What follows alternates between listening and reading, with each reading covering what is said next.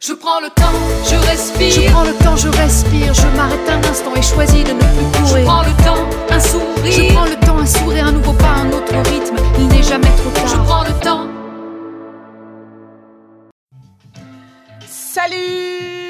Esse é o podcast Eu Estou em Análise. Eu sou Letícia Cristina, estudante de psicologia e psicanálise. E aqui eu apresento as minhas novas reflexões sobre a sociedade e as nossas relações. Sejam todos muito bem-vindos a mais esse episódio do podcast. Na semana passada, pelo que eu me lembro, a gente terminou com você se perguntando em que planeta eu estava vivendo com essa visão utópica quase romântica do trabalho, como promessa de ampliação da subjetividade. Acho que foi mais ou menos por aí, né? Mas o fato é que eu sei que a realidade do mundo do trabalho pode ser bem complexa e desafiadora, para dizer o mínimo. Seja para o nosso corpo ou para nossa mente, a coisa está longe do romantismo. Acontece que até aqui eu falei da ampliação da subjetividade pelo poder de sentir pelo prazer em superar o fracasso, mobilização de inteligência. Mas ainda estão faltando alguns ingredientes, ingredientes como a sua personalidade, por exemplo, que tornam as coisas bem mais complexas. A capacidade que você tem de transformar uma experiência de sofrimento em prazer por meio dos desafios que se impõem para você no seu dia a dia no trabalho depende antes da capacidade dessa experiência de negociar com a sua personalidade. Em outras palavras, a experiência que amplia a sua subjetividade coloca em confronto o mundo real e a sua vontade, o seu conhecimento, a sua técnica.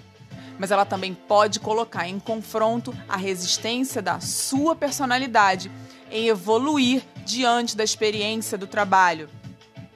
Ou ainda, no trabalho, você se depara, experimenta resistências vindas do mundo, mas também tem que dar conta, experimentar, muitas vezes de forma inesperada, resistências vindas de dentro de você mesmo. A verdade é que a ampliação da subjetividade, quer você queira ou não, não passa só pelo prazer de se sentir evoluir.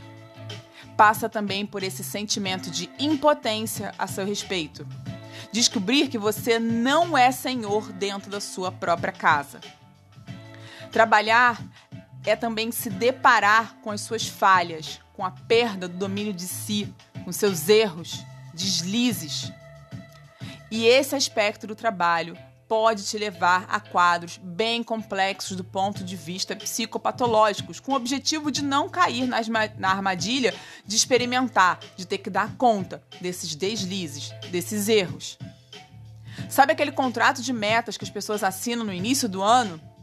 Pois é, no final do ano, diante de resultados insuficientes quando comparados àqueles previstos no contrato de metas, as pessoas se perguntam se esses resultados ruins são devido à fixação de objetivos fora da realidade ou pela sua incompetência.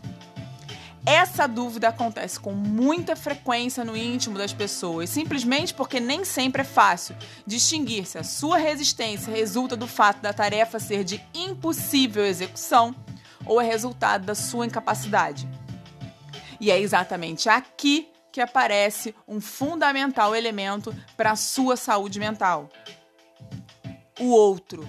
As pessoas que te cercam, as pessoas com quem você trabalha, as suas relações sociais. Afinal, somos seres sociais e no trabalho isso não é diferente. Um fator fundamental para a preservação da saúde mental é o espaço de discussão. Caso você não tenha entendido, vou ser mais clara. Sabe o cafezinho que você toma com seu colega de trabalho entre uma reunião e outra, ou logo depois do almoço? Exatamente. A discussão sobre a organização do trabalho tem um papel fundamental para sua saúde mental. Trocar truques, bizus, dificuldades que você encontrou no seu dia a dia com pessoas que desempenham o mesmo trabalho que você no mesmo ambiente é essencial para sua saúde mental ter espaço físico para esse tipo de troca e mesmo espaço no sentido de acolhimento da prática no seu ambiente de trabalho é crucial para a preservação da saúde mental das pessoas, dos trabalhadores. Nesses espaços de discussão, você coloca em jogo não só os seus interesses. Você e o seu colega, a sua colega, constroem juntos um sentido para o sofrimento no trabalho. Lembra aquela dúvida entre se os resultados ruins se deram devido à fixação de objetivos fora da realidade ou pela sua incompetência? Pois é, nesses espaços de discussão vocês são capazes de dar sentido a essa dúvida, reduzir angústias, por exemplo. Lembra seguir uma organização do trabalho prescrita, sabendo que o resultado será um trabalho sem qualidade, não é bom para ninguém, para a empresa onde você trabalha, tampouco para você. Simplesmente porque, como o próprio Christophe de Jure escreve, um trabalho de má qualidade remete você a uma experiência de práticas profissionais sem sentido, a uma vivência de absurdos. A qualidade do trabalho é uma condição de prazer no trabalho, uma condição ainda para sua saúde mental e identidade. E essa qualidade no trabalho passa por uma construção coletiva da organização do trabalho efetiva, o que depende e muito de cooperação. Mas isso é assunto para a semana que vem, né?